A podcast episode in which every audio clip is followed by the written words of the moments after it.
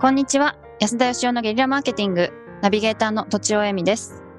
働く仲間、大事ですね。金子あゆみです。安田義雄です。大事ですか、仲間。大事ですね。うん。仲間、どんどん辞めていくんですよ。みんな。辞めたり、ク厳しい業ビになったり界で、すもんね。え、クビになるんですか？クビにししてもらったり、なんかもう、みんな辞めてって、うん。どんだけ、こう、ね、大事だなと思いました。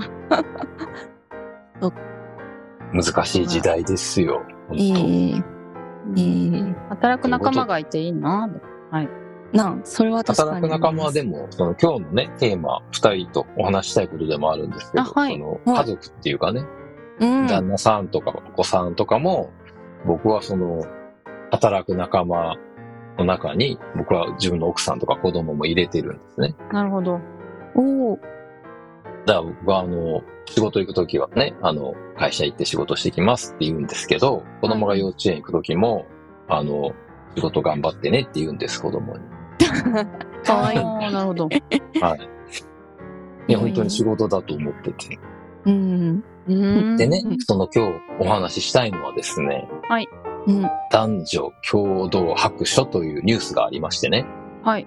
はい。今あの、夫婦の間でね、家事とか育児の時間を増やしたいと思ってる男性がめっちゃ増えてるらしいんですよ。うんはい20歳から39歳の子供を持つ男性のうちの27.7%だから約3割がですね、はい。家事育児の時間を増やしたいらしくて、減らしたい人は14%しかいないんですね。はい。逆に、女性はですね、同じ20歳から39歳の子供を持つ女性で、家事育児を減らしたいっていう人が33.5%もいてですね。はい。はい倍でが。はい、そうなんですよ。増やしたいっていう人が14%しかいなくて、ちょうど逆転してるわけですよ。逆転。確かにはい。まあ、つまり、まあ、今って共働きで一緒に仕事して一緒に稼いで一緒に子育てする夫婦が、まあ、特にこの20歳から39って多いと思うんですね。はい。うん。今、専業主婦世帯ってもう3割切ってるぐらいだと思うんで、この年齢層に限って言えばもっと少ないと思うんです。うん。それで言うと、男性はもっと、こう、仕事の時間減らして、こう、家事とか育児やりたいと思って、女性は、いやまあ、そこを減らしたいと思ってんだったら、うまくバランス取れるんじゃないのかなと思って、ああ、うんなるほど。確かに。お二人はどう思ってるのかっていうのをですね、ちょっと聞いてみたかったわけですよ。はい。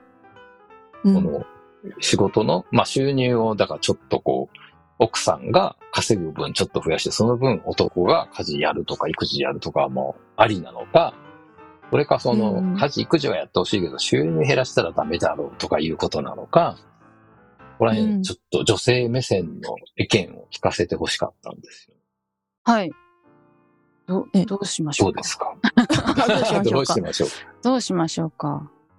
なんか、私は、その、うん。まあもちろん、夫にやってほしいって前の結婚も、今の結婚も、うんあの、思ってはいるんですけど、なんか、あんまりうまくそういうふうにならないですね。家事育児を、じゃあ、とちおさんがほとんどやってると。まあ、ほとんどというと語弊があるんでしょうけども、かなり私のボリュームが、あの、多いうんなるほどですね。はい。で、あの、まあ、うんやってもらうにしても、す、す、す、基本的にき、あの、お膳立てをして、あの、やっていただくみたいな。だからタス、わかりやすいタスク1個にして、あの、うんや、やり、やってもらうみたいな感じで、そそうじゃない仕事が一番大変じゃないですか。この区分けできてない仕事みたいのが一番大変なんですけど、その辺はやっぱり頼めない。あの、会社の仕事と一緒ですね。うんはっきりタスクが分かってるやつしか頼めない。っていう感じで、増やすにしてもそこを増やすしかなんかどうにもなんないっていう、私の多分手腕が足りないんだと思うんですけど、例えば、こう、勝手に家事とか育児を男性がやり出すと、かえはって手間がかかって迷惑って言われることもあるような気もするんですけど、そんな感じです。うんああ、いや、私は勝手にやってくれたらそれは嬉しいですね。あ、そうなんですで、ね。あの、まあ、あの、私のやり方と違うみたいな、あの、ストレスがあるっていうのはもちろん理解はできますけれども、それを差し引いてもやってもらい、やってもらって、ありがとうっていう方を、の、あの、行動を選びますね、私は。うんうんはいはいはい。うんうんうんうんうんうんで例えまあば、でそのはい旦那さんが、もっとこう、家事育児の時間を俺増やすんで、はい。その分ちょっと、あの、稼いできてと、俺の収入ちょっと減らしてその分やってくれるみたいに言われたら、それはそれで OK です。あ、全然いいですよ。その分私が家事をやらない時間が減るんであれば。ただ彼がいっぱいやるのに、私の負担が減らないってこともあると思うんですよ。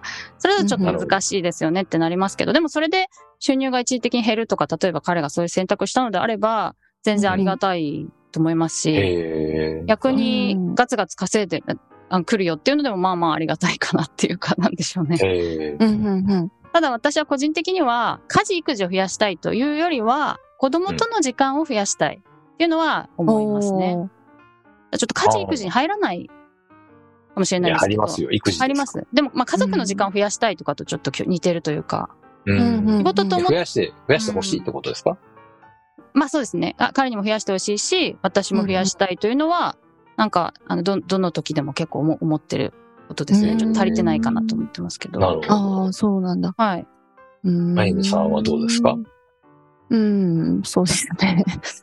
いまあ、独り身の私がうん。思う理想の結婚とは、うんや、うーん、やっぱり二人で、なんかこう、エミさんが言ってたように、あ、というかまあ、言ってないけど、言ってないけど、あの、まあ、その、男女ともになんか平等であありたいという気持ちが強くあるので、うん。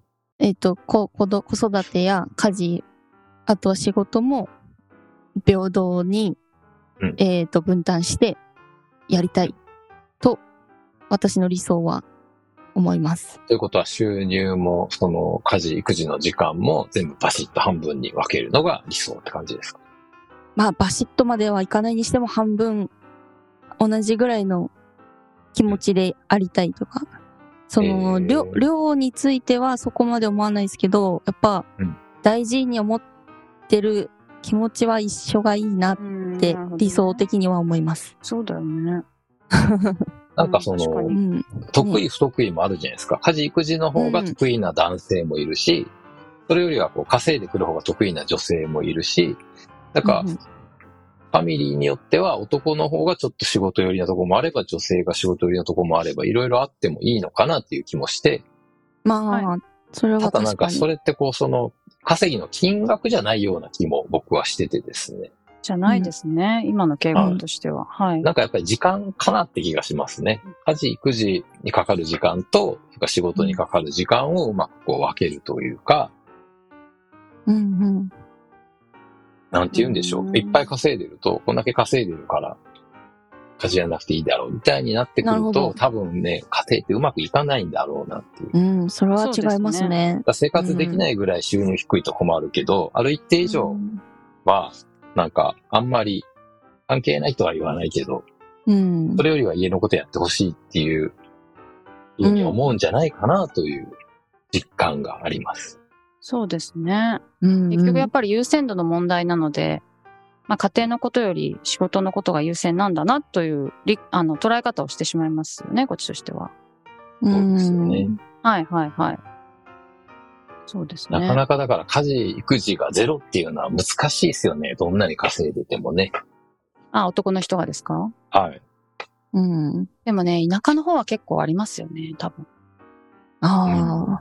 東京はやっぱりあの男性が結構やると思うんですけど、まあ私の少ない、少ない、データ数があまりに少ないですけど。あ僕もねでだからそのがします。あの、年齢的に、うちの両親もそんな感じでね。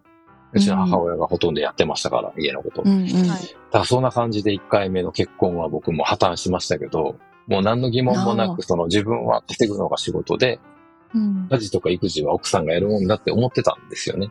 うん。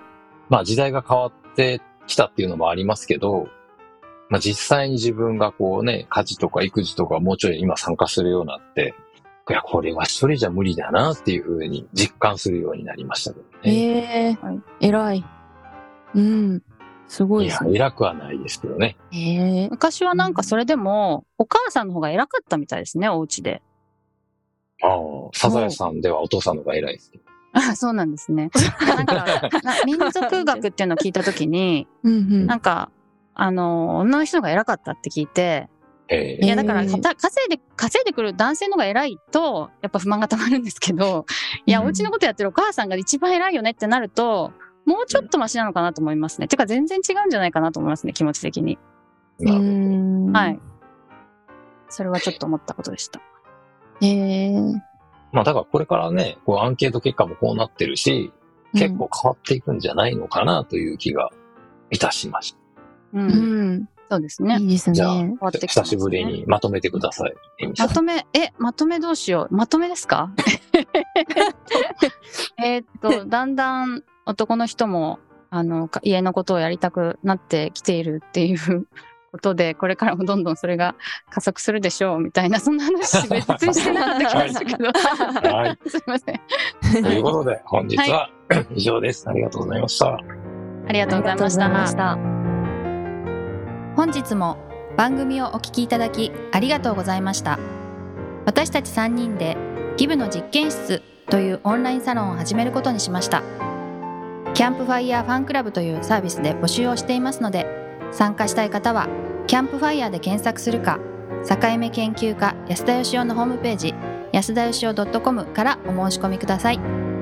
来週もお楽しみに。